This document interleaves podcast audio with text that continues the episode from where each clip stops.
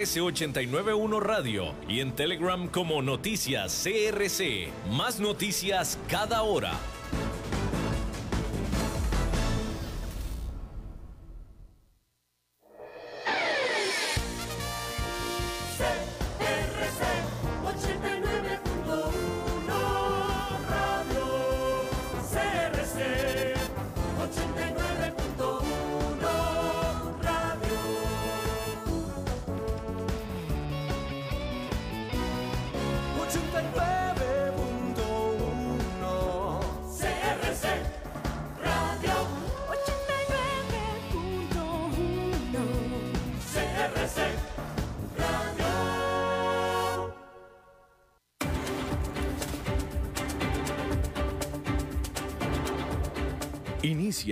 A las 5 con Alberto Padilla.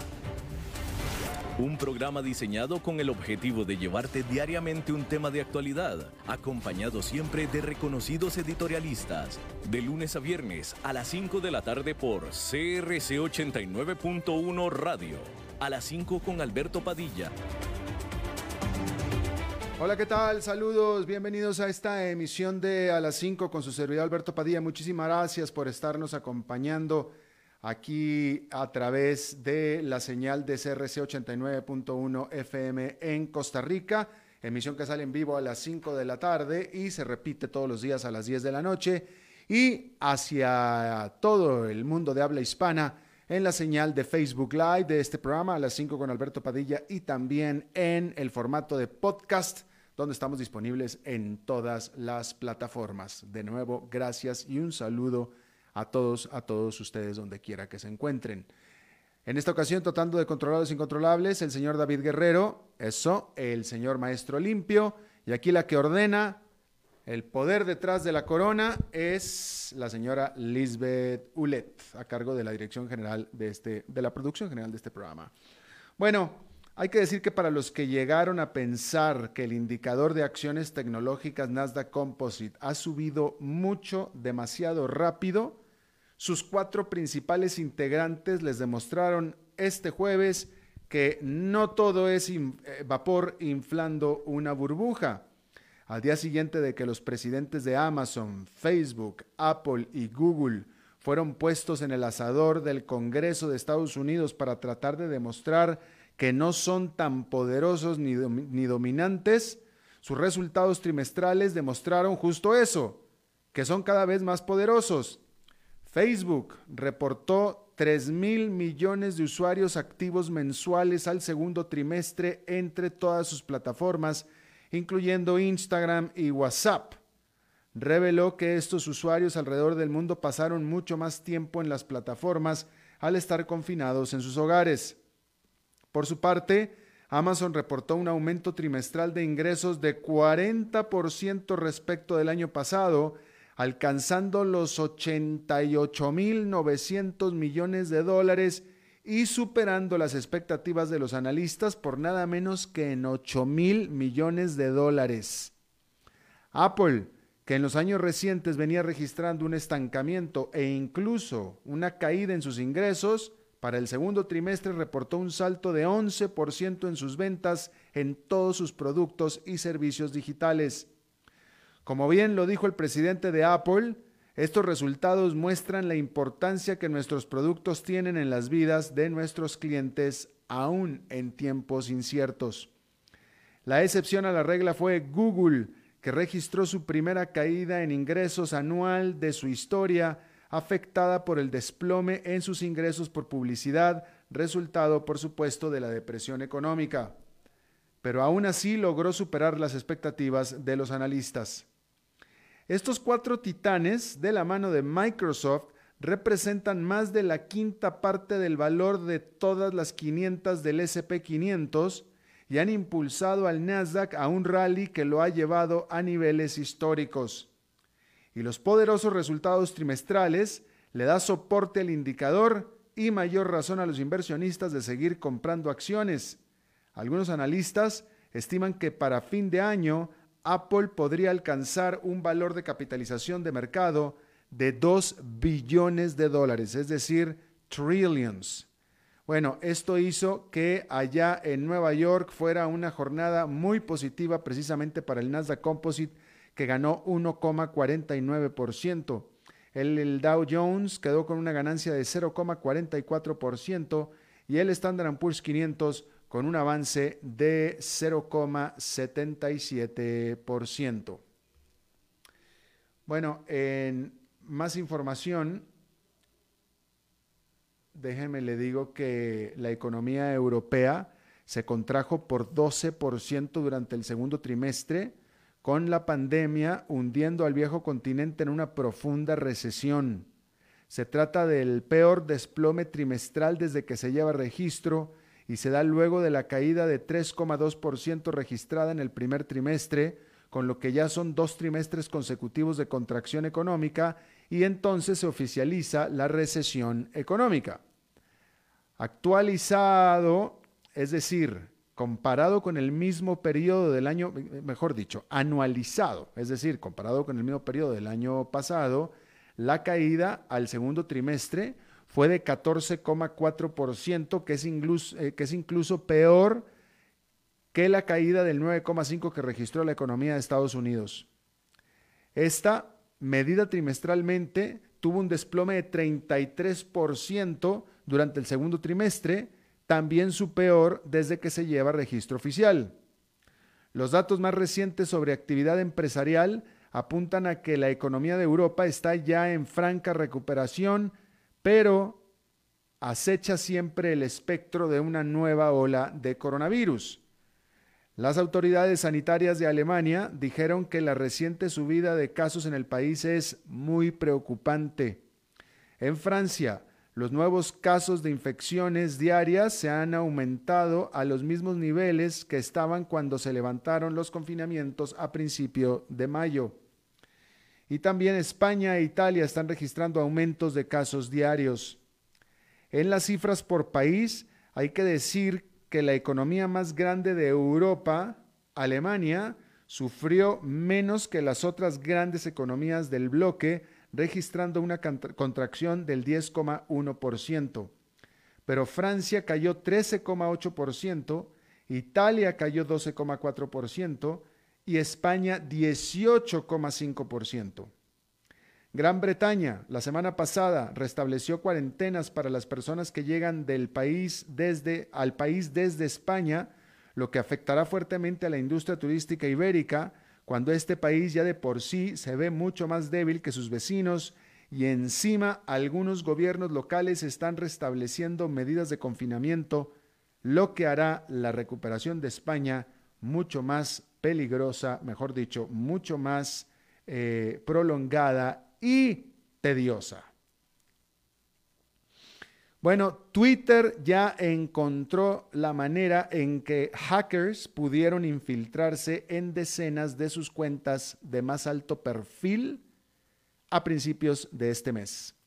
La empresa comunicó el jueves que el allanamiento fue el resultado de un ataque tipo phishing dirigido a los teléfonos inteligentes de un pequeño número de empleados de Twitter. La empresa dijo que, fíjese lo que dijo la empresa, dijo que el ataque se basó en un significante y concertado intento de engañar a ciertos empleados y explotando las vulnerabilidades humanas para ganar acceso a nuestros sistemas internos. ¿Qué le suena a usted a esto? ¿Qué le suena a usted este eh, eh, bullshit publirelacionista? Es decir, del departamento de publirelaciones de Twitter. Se lo voy a volver a leer para que vea cómo los del departamento de relaciones públicas le dan la vuelta divinamente a las cosas. Dijo que el ataque se basó en un significante, significante y concertado intento por engañar a ciertos empleados y explotando las vulnerabilidades humanas para ganar acceso a nuestros sistemas internos. Eso dice el Departamento de Relaciones Públicas. ¿A usted qué le suena?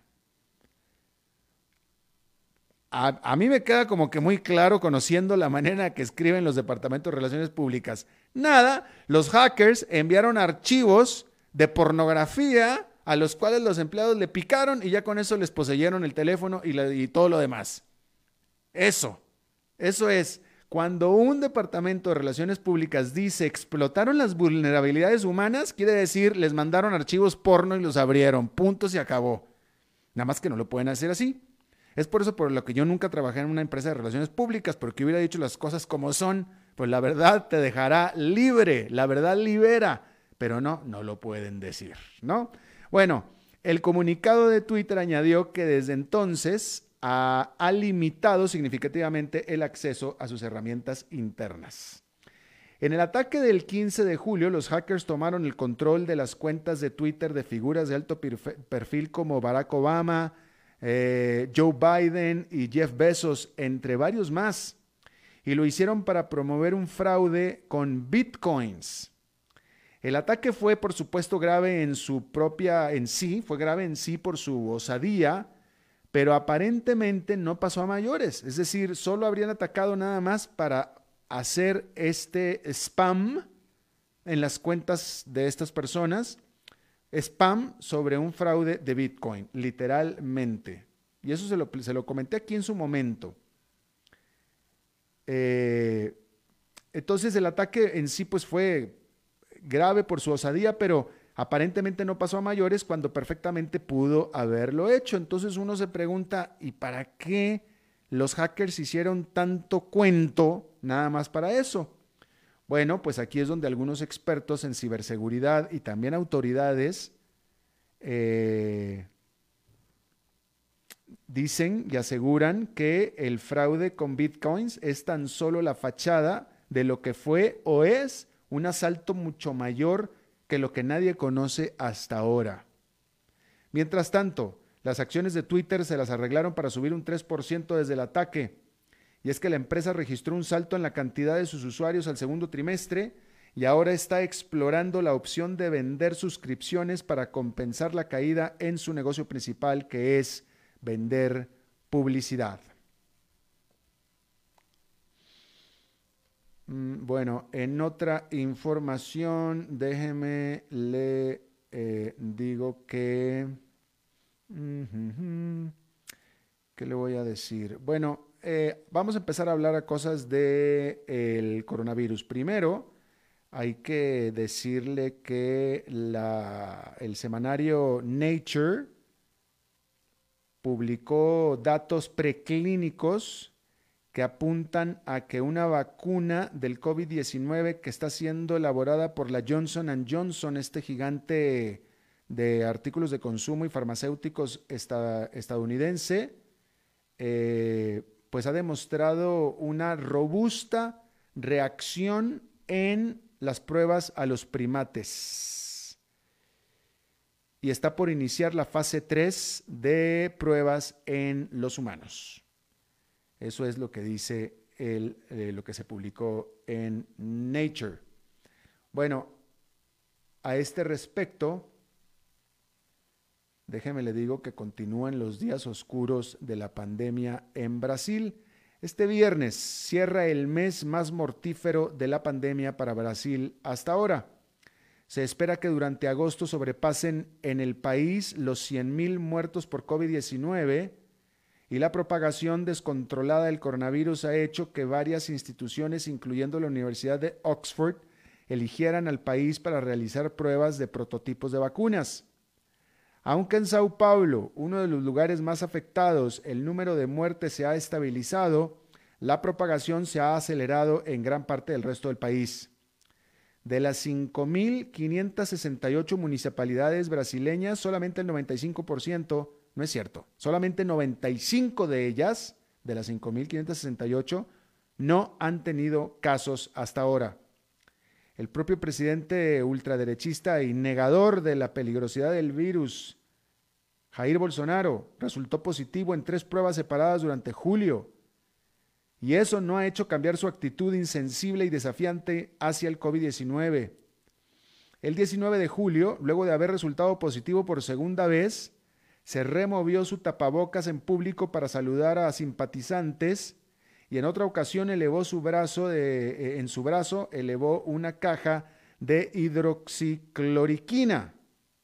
Este medicamento que Jair Bolsonaro y Donald Trump tanto quieren pero que sin embargo tiene todas las advertencias en contra por parte de las autoridades sanitarias, como la OMC, por ejemplo, y también la CDC. Bueno, pues los críticos de Jair Bolsonaro eh, usaron humor sarcástico, no tardaron en subir en las redes sociales comparaciones del gesto de Jair Bolsonaro levantando esta caja de hidroxicloriquina y lo compararon, lo ridiculizaron como eh, junto con una escena de la película animada El Rey León. Bueno, y entonces vamos a pasar a las cifras del coronavirus. Fíjese, em, me llamó la atención hoy comprobar lo que yo ya sospechaba, pero pues bueno, este, eh, eh, eh, hoy lo comprobé.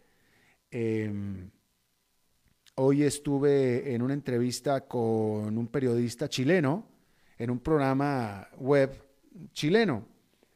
Y en Chile, este periodista en Chile están pues e-, ellos están conscientes de que hay una situación muy grave del COVID-19, pero no necesariamente conscientes de que es más grave que en cualquier otra parte. Y a la conclusión que llegué es a que nadie se fija en los números relativos. Todo el mundo está siguiendo los números absolutos, pero no los relativos. Y lo importante realmente son los relativos, son los comparativos. ¿Sí? Eh, Estados Unidos está teniendo en este momento, de hecho están volviendo a subir los casos en Estados Unidos porque está teniendo 68 mil casos en este momento.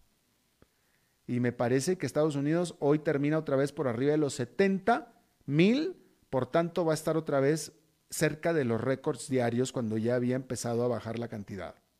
Brasil está teniendo 49 mil casos hasta este momento, es decir, que el día de hoy va a tener más de 50 mil casos. La India está teniendo 57 mil. Esto es hasta este momento. ¿Sí? Pero estos son los números absolutos, que ciertamente se oyen espantosos. Pero realmente los números de valor son los relativos, los comparativos. Y aquí es donde vale mucho contabilizar el número de casos por millón de habitantes. ¿Sí? Entonces, si nos vamos por millón de habitantes, casos por millón de habitantes o contagios por millón de habitantes, ahí cambia la cosa.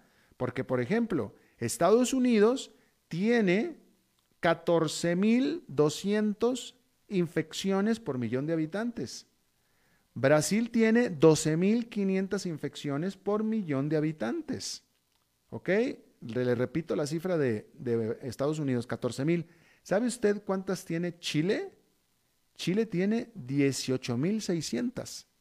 Chile, de hecho, es el 1, 2, 3, 4, el quinto lugar del mundo en infecciones, en tasa de infecciones, porque así es como se puede medir la tasa de infección por millón de habitantes. Y Chile está terrible, es el, primer país de América Latina, el segundo es Panamá. Pero me queda claro que ellos no tienen consciente esta situación. Ellos saben que son muchos, pero no saben cuántos, no, saben cómo se comparan. Ellos todavía creen que Brasil es lo que me dio, lo, lo, que me... O sea, cuando yo les leí esto que yo les estoy leyendo aquí, se quedaron, ay, no sabíamos que estaba tan grave la situación, porque ellos se van con la historia con que Brasil tiene 48 mil y nosotros Chile solamente tenemos diarios 2 mil, pues entonces Brasil está mucho peor. Brasil tiene 48 mil, nosotros Chile nada más 2 mil. No, pues sí, nada más que si lo conviertes a millón de habitantes, ahí es otra cosa. Eh, la pandemia está muchísimo peor en Chile. Pero bueno, es nada más para subrayar la importancia de poner los números eh, relativos. En número de muertos, vamos a ver en, eh, por millón de habitantes. Por millón de habitantes, Chile tiene 494. Es más, la voy a seleccionar así porque va a ser más fácil. Este, ahí cambian muchísimo las, las, las cifras porque Chile tenía 94 y Estados Unidos tiene 473 en nivel de muertos. ¿Sí? Ahí hay una diferencia importante.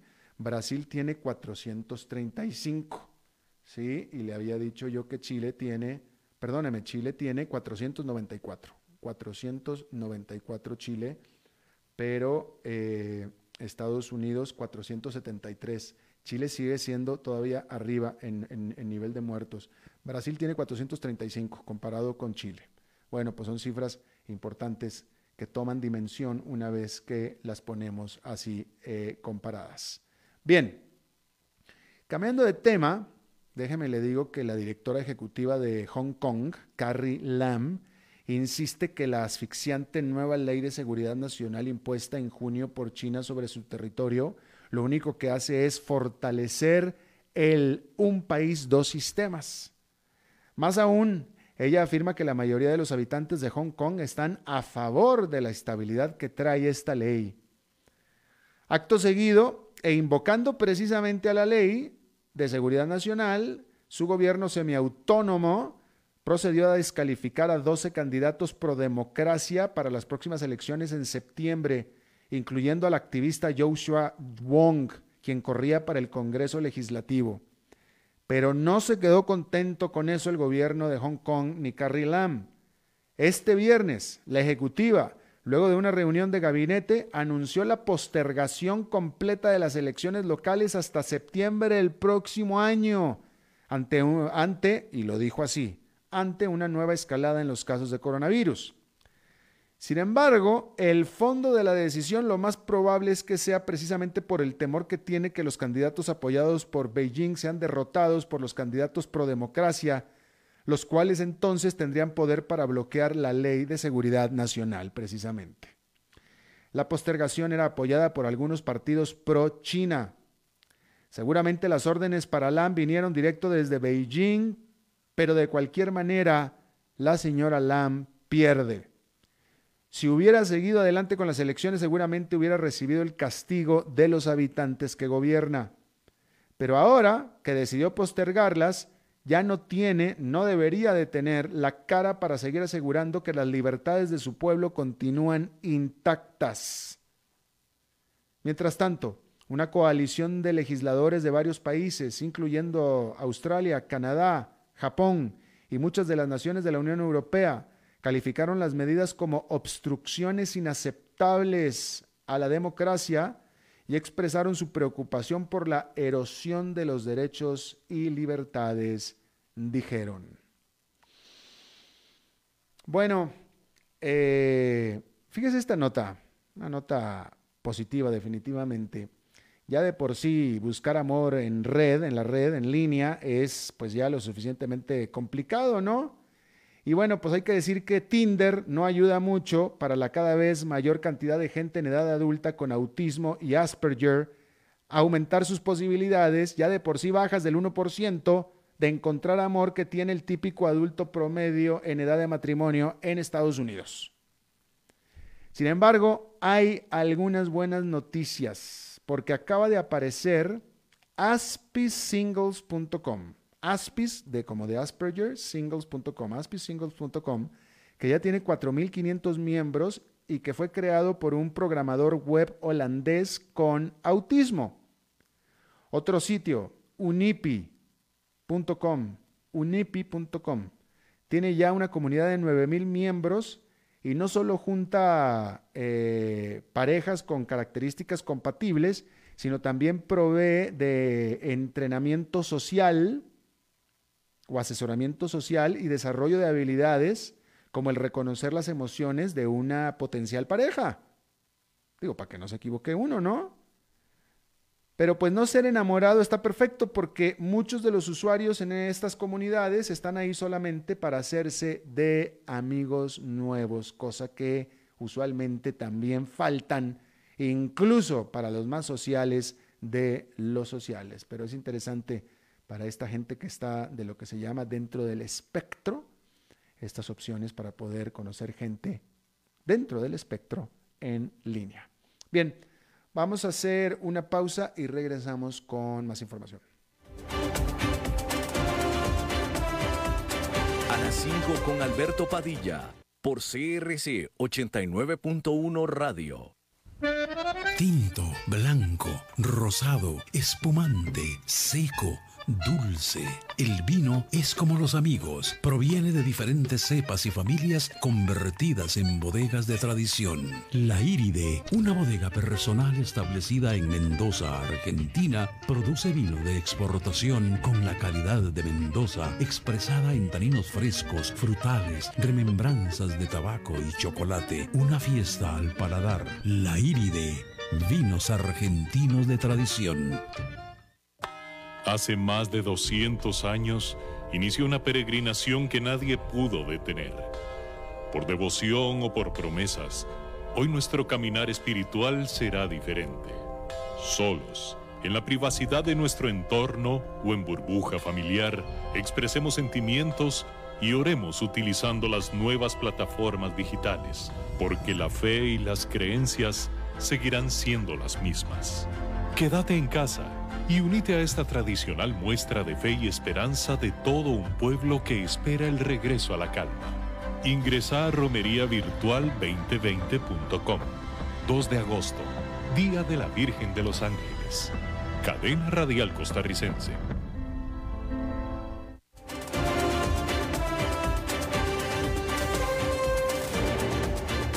Seguimos escuchando a las 5 con Alberto Padilla.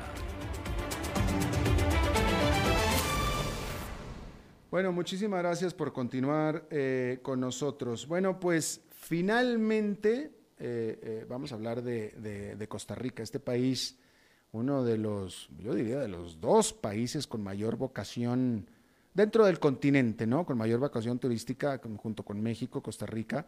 Claro, luego están las islas, las, naciones isleñas del Caribe, que son 100% de turismo, ¿no? Pero bueno, en el caso de Costa Rica, México no cerró aeropuertos, no cerró fronteras. Costa Rica sí.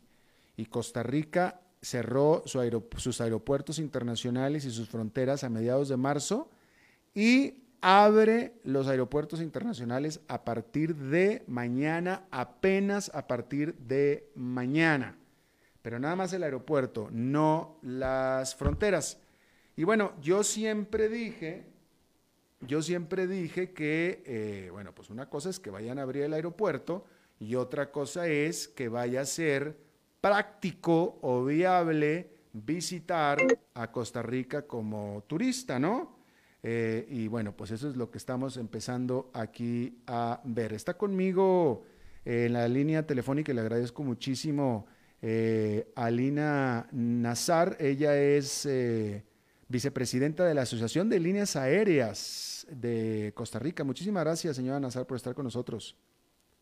Muy buenas tardes, Alberto. Muchas gracias por la invitación. Es un placer estar con ustedes. Muchísimas gracias. Bueno, a ver, primero que nada, mañana en teoría se abre ya a la aviación comercial de nuevo eh, el aeropuerto de Costa Rica, los dos aeropuertos. Eh, ¿Ya tenemos idea de cuándo va a empezar a venir el primer vuelo comercial regular eh, itinerario a Costa Rica?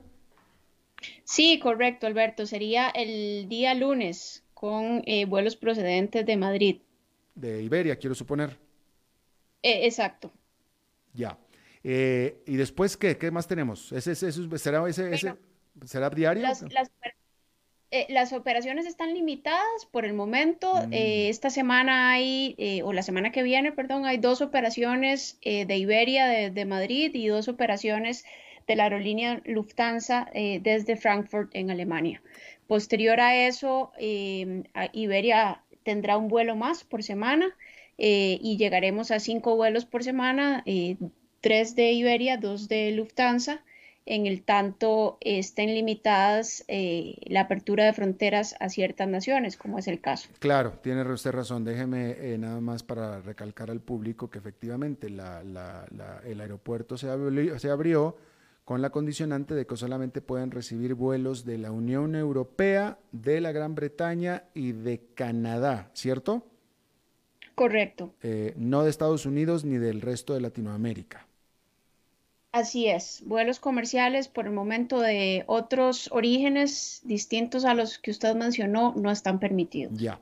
Y las fronteras terrestres no están abiertas, ¿verdad? Correcto, tampoco las marítimas. Ya, tampoco las marítimas. Bien, bueno, entonces, ahora, esto se hizo con una serie de, em, bueno, porque le voy a pedir que me las explique usted, una serie de restricciones. Es decir, no es que cualquier madrileño se suba al vuelo de Iberia y llegue aquí encantado la vida a Costa Rica y se vaya directo a la playa. No va a ser tan fácil como eso, ¿verdad? Así es. Eh, las autoridades de salud eh, han dispuesto una serie de requisitos de ingreso para los turistas extranjeros, que básicamente eh, son tres. uno consiste en el llenado de un formulario, que es un formulario de perfil epidemiológico del visitante. Y los otros dos requisitos, uno de ellos es la persona debe traer una prueba negativa de COVID y el tercer requisito, que es probablemente el que ha sido un poco más polémico, es el tema del seguro pues eh, los visitantes extranjeros van a tener que eh, contratar un seguro a una aseguradora eh, costarricense o localizada en Costa Rica, autorizada para operar en nuestro país, que cubra en el evento que contraigan COVID durante su estadía en Costa Rica o desarrollen los síntomas, que cubra atención médica hasta por 20 mil dólares, así como alojamiento hasta por 4 mil dólares en caso de que no necesariamente requieran la atención médica, pero sí eh, guardar una cuarentena si desarrollan eh, la enfermedad acá en Costa Rica me llegó una información y no sé si usted me puede confirmar. Eh, me estaban diciendo que eh, las autoridades en Costa Rica, dígame si es cierto o no, matizaron un poco y dijeron, bueno, este requisito de comprar este seguro llegando a Costa Rica en realidad es nada más para quien no cuente con un seguro de gastos médicos internacional. ¿Es cierto esto?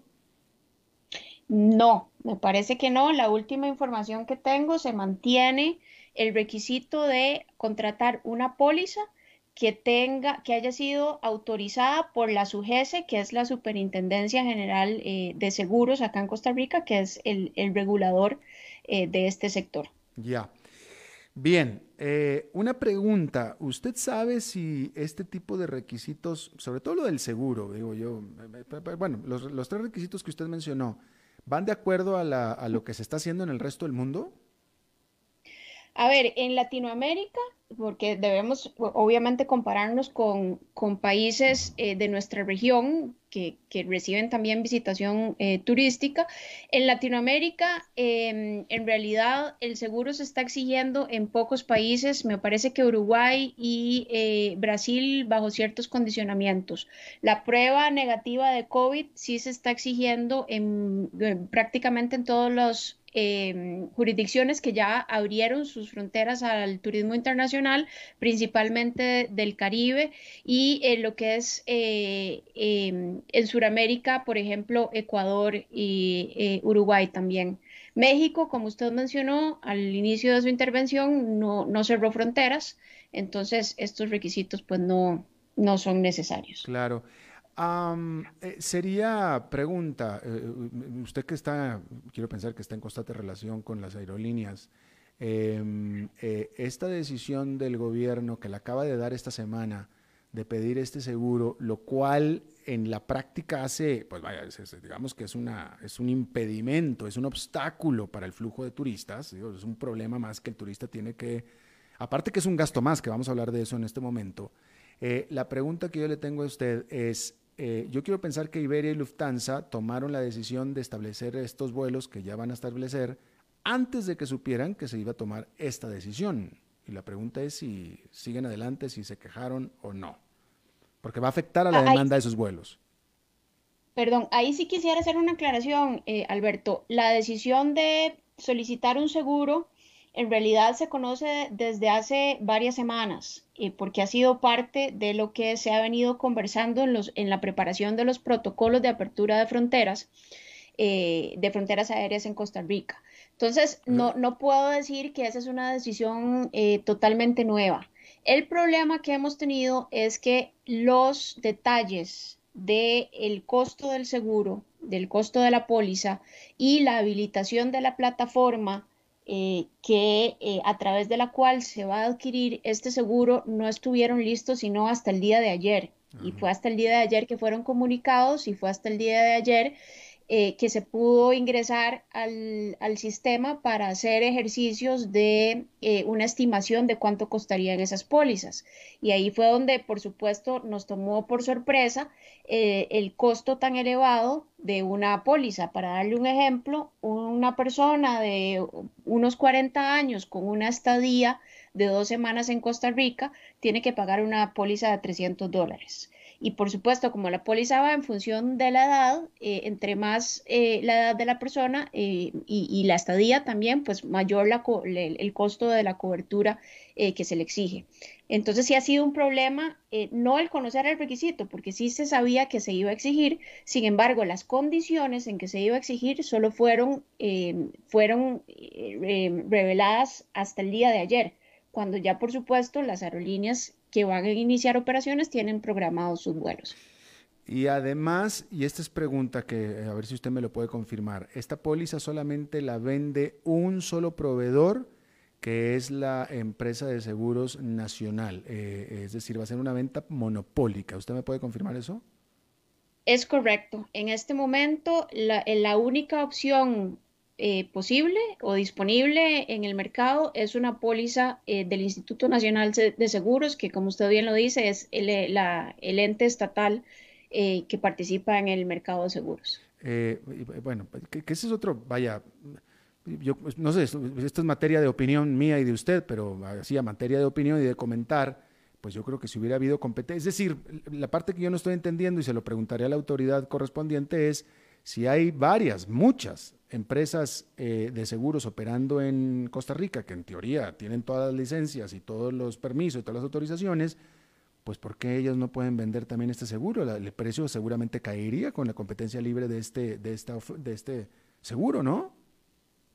Sí, pues eh, evidentemente es previsible que a mayor eh, cantidad de oferentes, pues hay una, una competencia en el tema de precios y que habría precios más favorables eh, al alcance de los turistas que nos visiten. Sin embargo, la realidad es que en este momento esa es la única póliza que está disponible y a los precios en que, en que fue estructurada. ¿Y consultaron a las líneas aéreas para este tipo de, decisiones?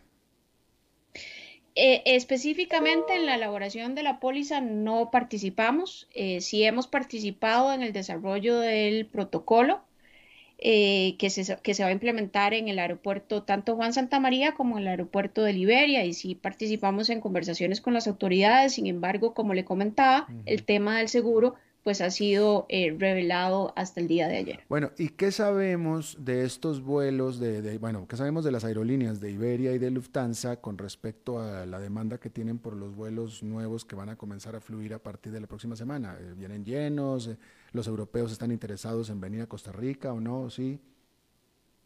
Sí, sabemos, sabemos que los vuelos vienen con una ocupación bastante considerable no le voy a decir que al 100%, pero sí una, una ocupación que hace, por supuesto, la operación atractiva. Eh, sí tenemos demanda de visitación, europeos están interesados en venir a Costa Rica y, precisamente por eso es que las aerolíneas están poniendo sus aviones acá, ¿verdad? Es una operación eh, que no es, eh, no tiene costos bajos, es una operación cara, sobre, sobre todo porque es un vuelo transatlántico, así que pues tiene que tener cierta ocupación para que sea rentable. Por supuesto que todo este tipo de eh, requisitos en alguna forma impactan eh, la operación, eh, que todavía no lo tenemos estimado, no sabemos, sabemos que hay pasajeros que están molestos con el, con el requisito cuando se dieron cuenta del costo. Sin embargo, pues por el momento no tenemos estimado cuánta va a ser la afectación real y si, si, habrá cancelaciones o si esto va a, a desincentivar eh, nuevas reservas, ¿verdad? Es, previsible que sí porque el costo es, muy alto. Claro, claro. Eh, bueno, y, quiero suponer que estos pasajeros, estos vuelos que vienen, estos pasajeros, estos pasajeros que vienen en estos vuelos es el típico turista, es decir, no, no, no, no es de repatriación, son turistas que quieren volver a las playas, a los hoteles, eh, como si hubieran venido hace un año. Correcto, son turistas que primero están, tienen la confianza nuevamente en, montarse a un avión nuevamente, ¿verdad? No, no están inhibidos por, eh, por sensaciones de inseguridad, de poderse contagiar, porque ven a Costa Rica como un destino seguro, eh, atractivo. Eh, a, lo mejor han venido antes y les gustó y quieren regresar, son turistas que quieren pues salir un poco de, toda la, la, tensión y que se ha vivido en el ambiente durante tantos meses de confinamiento y, que están deseosos de, vacacionar en nuestro país. Eh, entonces, por supuesto que tenemos, lo ideal es, es hacer esta visitación eh, pues lo más atractiva posible, ¿verdad? No, no ponerle obstáculos adicionales que no tengan, em, pues que no sean proporcionales a, a, lo que estamos queriendo proteger. Claro. ¿Usted me puede confirmar entonces este, cuántos vuelos semanales van a venir de Iberia y cuántos de Lufthansa? Tres de Iberia, dos de Lufthansa. Semanales. Sí, correcto. Cinco vuelos. La, operación por el momento en el aeropuerto está limitada a cinco vuelos comerciales. Ah, ok. Entonces, ¿y ninguna canadiense cupo entonces? Eh, por el momento no tengo información de itinerarios de, canadienses. Lo que le digo es, eh, el, lo, lo, que tengo de Europa es tres Em, sí, pero, me, de Iberia pero de Lufthansa. Pero me dice usted que el cupo de Amazon de cinco semanales, es decir, que si alguien quiere más venir... le mencionaba cinco por la cantidad de vuelos que están operando, si ese es el cupo en este momento. Ah, ya, ya, ya, entiendo, entiendo, entiendo. Sería interesante por qué razón los canadienses no, porque Canadá, vaya, eh, aquí eh, eh, Costa Rica era un buen destino para las aerolíneas canadienses, ¿no? Correcto. De hecho, varias aerolíneas canadienses estaban operando en Costa Rica antes de la pandemia y por el momento eh, yo la información que le puedo dar es que al menos una aerolínea canadiense estará retomando operaciones, pero en el mes de septiembre.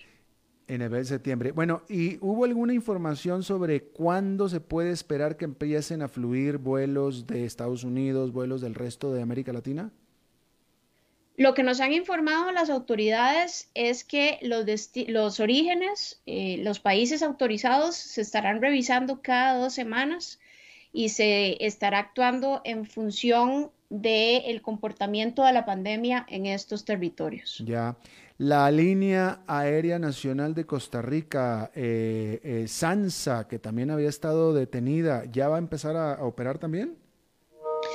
Eh, Sansa tiene operaciones eh, domésticas, como usted sabe, y por el momento no tenemos noticia eh, de cuál va a ser su comportamiento. Es decir, que si hubiera comportamiento, lo sabrían. Exacto. O sea que no hay. Por el momento las operaciones están suspendidas. Sí, están suspendidas este, desafortunadamente. Ellos operan de otra terminal, por supuesto, la terminal doméstica que eh, está también abierta a partir del primero de agosto.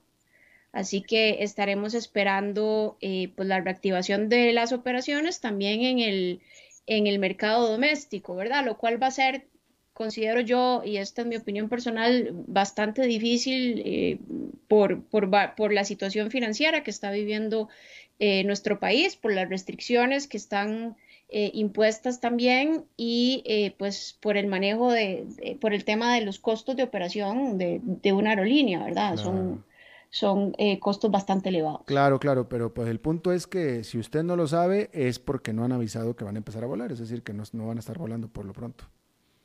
Por el momento no. Ajá, una, una lástima, definitivamente. Bien, eh, Alina Nazar, vicepresidenta de la Asociación de Líneas Aéreas de eh, Costa Rica, le agradezco muchísimo que haya charlado con nosotros. Con mucho gusto, a las órdenes y muchas gracias por la invitación. Igualmente, buen fin de semana. Vamos a hacer una pausa y regresamos con Humberto Saldívar.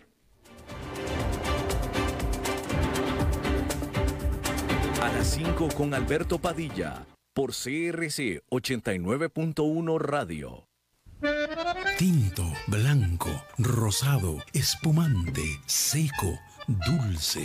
El vino es como los amigos, proviene de diferentes cepas y familias convertidas en bodegas de tradición. La Iride, una bodega personal establecida en Mendoza, Argentina, produce vino de exportación con la calidad de Mendoza, expresada en taninos frescos, frutales, remembranzas de tabaco y chocolate. Una fiesta al paladar. La Iride Vinos argentinos de tradición. CRC 89.1 Oyentes informados agua es vida, salud y bienestar. Por eso, vos y los tuyos necesitan agua purificada, ozonizada y embotellada San Ángel. Hace que tu vida sea más larga y saludable con agua San Ángel. Disfrútala naturalmente y viví una experiencia con agua purificada San Ángel. Pureza que se siente. Búscanos en Facebook como Agua San Ángel. En tiempos de emergencias y de incertidumbre, es fundamental la información verificada y confiable. Evite los medios anónimos e irresponsables. Dígale no a las noticias falsas. Los medios de comunicación formalmente establecidos son el antídoto más eficaz contra la desinformación. Infórmese por la radio y la televisión a toda hora, con los rostros y las voces que usted conoce y confía. Fue un mensaje de la Asociación Internacional de Radiodifusión, AIR. Hace más de 200 años inició una peregrinación que nadie pudo detener. Por devoción o por promesas, hoy nuestro caminar espiritual será diferente.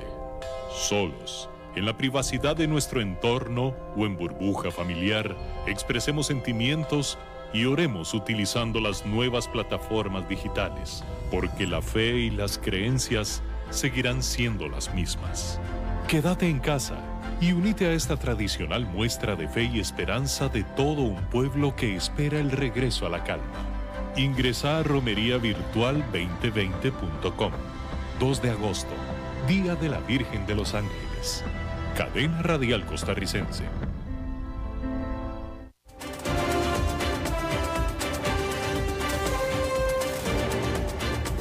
Seguimos escuchando a las 5 con Alberto Padilla. Antes de pasar con Humberto Saldívar, déjeme nada más le informo que eh, está saliendo reportes de prensa en Estados Unidos que dicen que Microsoft está en negociaciones para adquirir a TikTok, a esta plataforma de redes sociales eh, China, en este momento China, y que está buscando, pues, ante los problemas que tiene precisamente con el gobierno de Estados Unidos y también con la India y con el costo que le tiene en este momento de ser China, bueno, pues está tratando de vender y pareciera que Microsoft está en negociaciones para adquirir a TikTok. Bien, ahora sí. Humberto Saldívar, ¿cómo estás? ¿Qué tal, Alberto? Muy bien, ¿y tú? Bien también, hombre, adelante. Oye, muy buen tema el que, el que tocaste ahorita. Se asemeja mucho a, a cómo, cómo cómo realmente se tiene que incentivar al, a, la reactivación económica y no al contrario. Pero eh, voy a llegar a ese tema dentro de lo que traigo hoy. Hablas eh, de la, semana pasada que nos quedamos en, un tema de responsabilidad social y de, eh, de, la responsabilidad del gobierno en reactivación económica y después, bueno, ya no tuvimos tiempo de seguir, ¿no? Eh, bueno, la responsabilidad que tienen las empresas y el gobierno sobre la reactivación económica ante la crisis del COVID es el tema de hoy, que a su vez tiene que ver con una responsabilidad social. Hablamos de la responsabilidad de la empresa con sus empleados y por supuesto con sus proveedores. Esto estoy hablando de la semana pasada. Ahora bien, las empresas que sí generan, es decir, que están activas y siguen siendo prósperas económicamente hablando, son definitivamente responsables de ayudar a la cadena de suministro, es decir, proveedores, sobre todo las pymes, que a su vez estos proveedores mantienen empleados y por consecuencia estos empleados consumen productos que eventualmente mantienen la maquinaria económica de los países. Ahora bien, la responsabilidad del gobierno es incentivar la creación de estas empresas pymes mediante incentivos económicos, es decir, accesibilidad de créditos, e incentivos fiscales. Es decir, de alguna manera ayudar a, que puedan iniciar sin los altos eh, sistemas tributarios. Esto le ayuda al gobierno definitivamente a captar mayor flujo por volumen en, un mediano plazo. Sin embargo, los gobiernos siguen pensando en aumentar impuestos. Esto no incentiva definitivamente la, la economía y sobre todo es peligroso ya que no es sostenible pues es lo opuesto a incentivar. como observación y reiterando un comentario anterior, sería inteligente por parte del gobierno pensar en un sistema público-privado que permita reducir el gasto público trasladándolo a fuentes de empleo autosustentables de manera transitoria. Es decir, aquella reducción del gasto público en instituciones públicas deben de ser reducidas garantizando el empleo, obviamente no de manera inmediata, pero sí pensar a un largo plazo. Y aquí es donde me detengo a, hacer un comentario sobre la entrevista que acabas de tener. No se incentiva las empresas cobrando más. No se ayuda a la reactivación económica cobrando más, sobre todo en una etapa de este, en una etapa de crisis.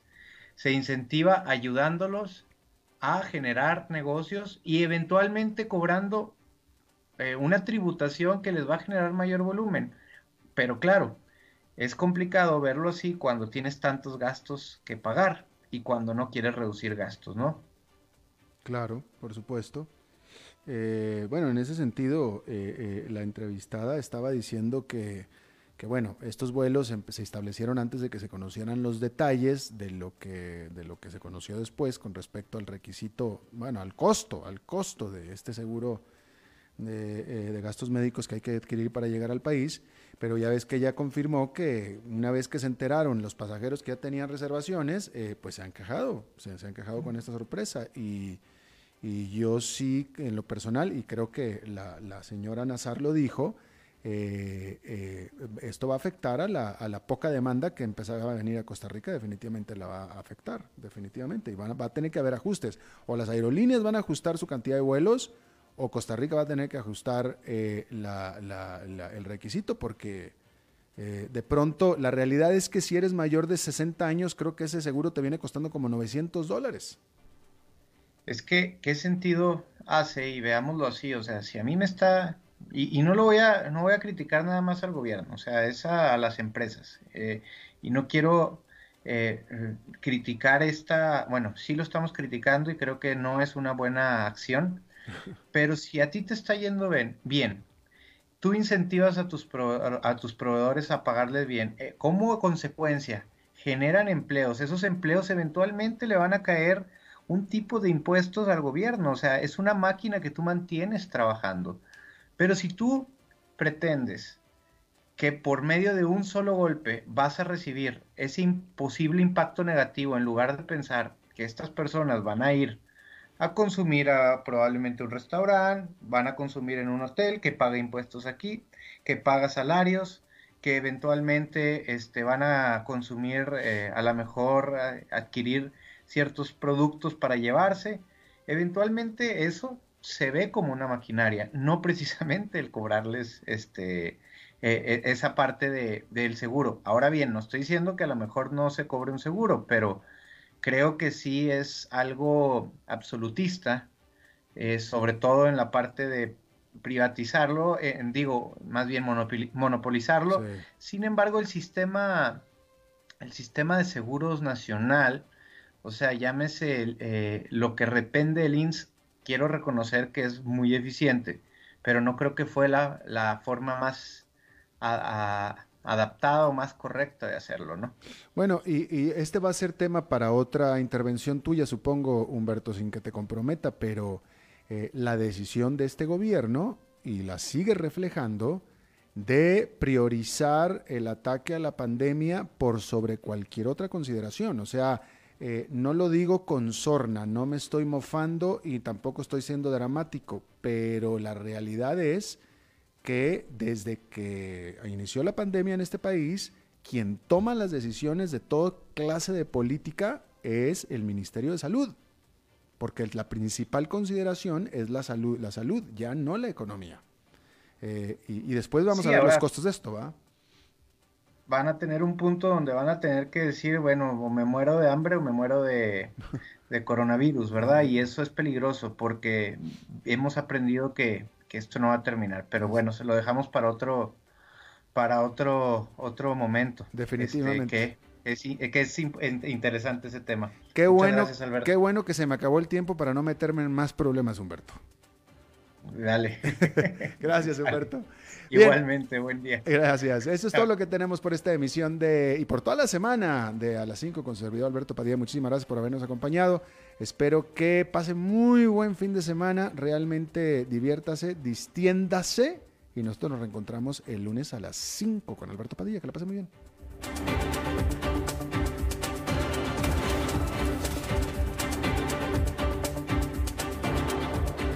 Concluye a las 5 con Alberto Padilla. Un programa diseñado con el objetivo de llevarte diariamente un tema de actualidad, acompañado siempre de reconocidos editorialistas, de lunes a viernes a las 5 de la tarde por CRC 89.1 Radio, a las 5 con Alberto Padilla.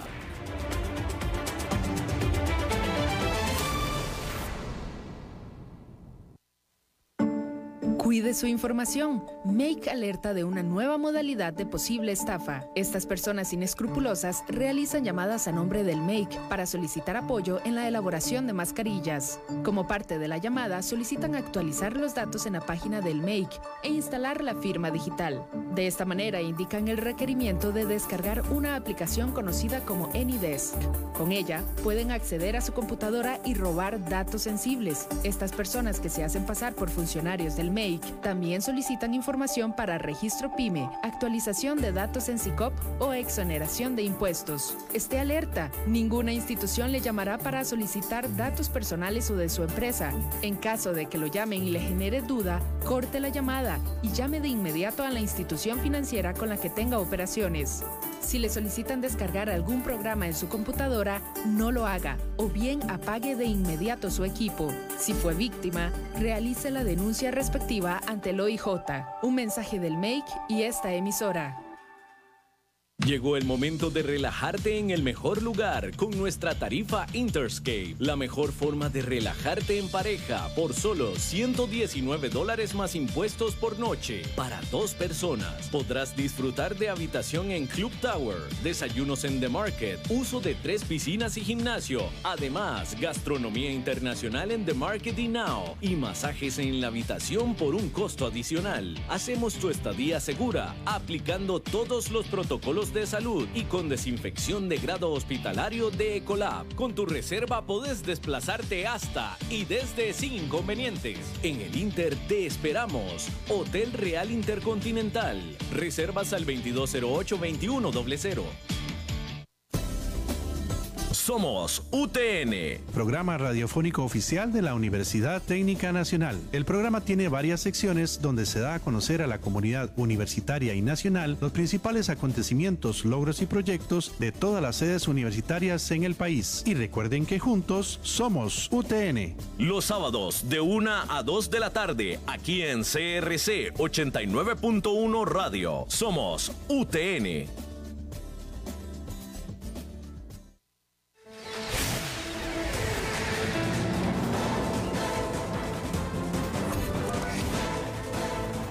Inicia el resumen informativo en noticias CRC 89.1 Radio. Hola, ¿qué tal? Son las 18 horas en punto y estos son nuestros titulares. El 10% de créditos internacionales se destinarán a la deuda del Estado con la Caja del Seguro Social. 530 nuevos casos de COVID-19 y 10 fallecidos este viernes. La Policía de Tránsito realizará operativos cerca de Cartago este fin de semana para evitar la romería. La Unión de Cámaras del Sector Empresarial Privado advirtió que los cierres de agosto provocarán que en diciembre no se les pueda girar el aguinaldo a algunos trabajadores. En el mundo, la Florida se encuentra en estado de emergencia por la entrada del huracán Isaías. Y en los deportes, el Paris Saint-Germain conquistó este viernes su tercer título de la temporada. Nacionales. El Poder Ejecutivo y la Junta Directiva de la Caja del Seguro Social acordaron destinar el 10% de los empréstitos multilaterales aprobados por el Congreso a atender la deuda billonaria que mantiene el Estado con la institución. Así lo manifestaron esta tarde en conferencia de prensa el presidente Carlos Alvarado y el presidente ejecutivo de la Caja, Román Macaya. Alvarado aprovechó y pidió la colaboración de la Asamblea Legislativa para recapitalizar la institución en un momento donde sus finanzas se han visto seriamente afectadas. Según cálculos de presidencia, esa partida podría rondar entre 250 y 300 millones de dólares solo para los créditos que se espera finalicen su trámite antes de que termine el año. Salud. El Ministerio de Salud reportó 530 casos nuevos de COVID-19 para este viernes y así se llega a un acumulado de 17.820 infectados en 81 cantones. Según los datos del Ministerio de Salud, la cantidad de personas recuperadas llega a los 4.404 en 79 cantones. La cifra de personas hospitalizadas está en 354 y hay 75 en cuidados intensivos. Según los datos de salud, en las últimas horas se han registrado 10 nuevos decesos. Seguridad. La Policía de Tránsito realizará controles viales este fin de semana en Cartago para evitar un eventual traslado de romeros. Según se dio a conocer a través de redes sociales, los operativos tendrán como objetivo aplicar las medidas a peatones, ciclistas y conductores que circulen cerca de la provincia y sus alrededores. El MOPT hizo un llamado a toda la población para respetar la restricción vehicular sanitaria durante el fin de semana e indicaron que los peatones que no caminen de acuerdo con lo que indica la ley de tránsito podrán ser sancionados con una multa de 20 mil colones. La economía. La Unión de Cámaras del Sector Empresarial Privado advirtió que los cierres comerciales previstos para las fechas cercanas del Día de la Madre provocarán que en diciembre no se les pueda girar el aguinaldo a algunos trabajadores. El presidente de UCAEP, Álvaro Sáenz, declaró que el Ministerio de Salud no ha aclarado los criterios técnicos para cerrar durante esos días el comercio. Saiz indicó que muchas empresas pequeñas y medianas dependen de las ventas que conllevan el Día de la Madre para poder guardar el dinero para aguinaldos en diciembre. Ante estas declaraciones, el presidente Carlos Alvarado respondió a los comerciantes que, asustando, no van a conseguir nada y que deben comportarse a la altura de la pandemia como la que estamos viviendo.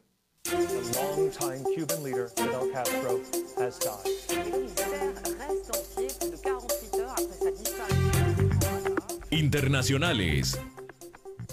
El estado de Florida entró en estado de emergencia tras la llegada del huracán Isaías. Eso lo decretó este viernes el gobernador Ron DeSantis.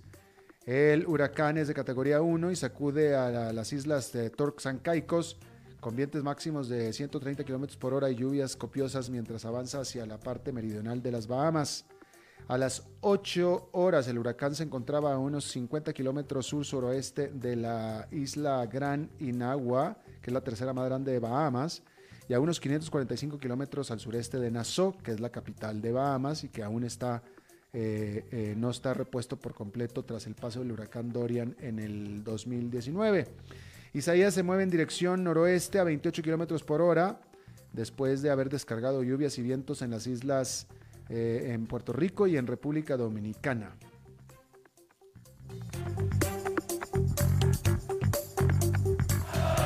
La pasión de los deportes en noticias CRC 89.1 Radio. El Paris Saint-Germain conquistó este viernes su tercer título de la temporada tras vencer 6 a 5 en la tanda de penales a Lyon en la final de la Copa de la Liga de Francia. La figura parisina fue el arquero Tico Keylor Navas, quien tapó el sexto penal de la ronda luego de empatar en los 90 a 0.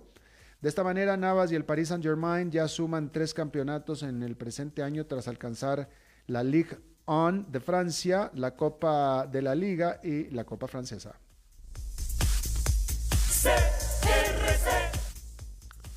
Esto está informado a las 18 horas con 6 minutos.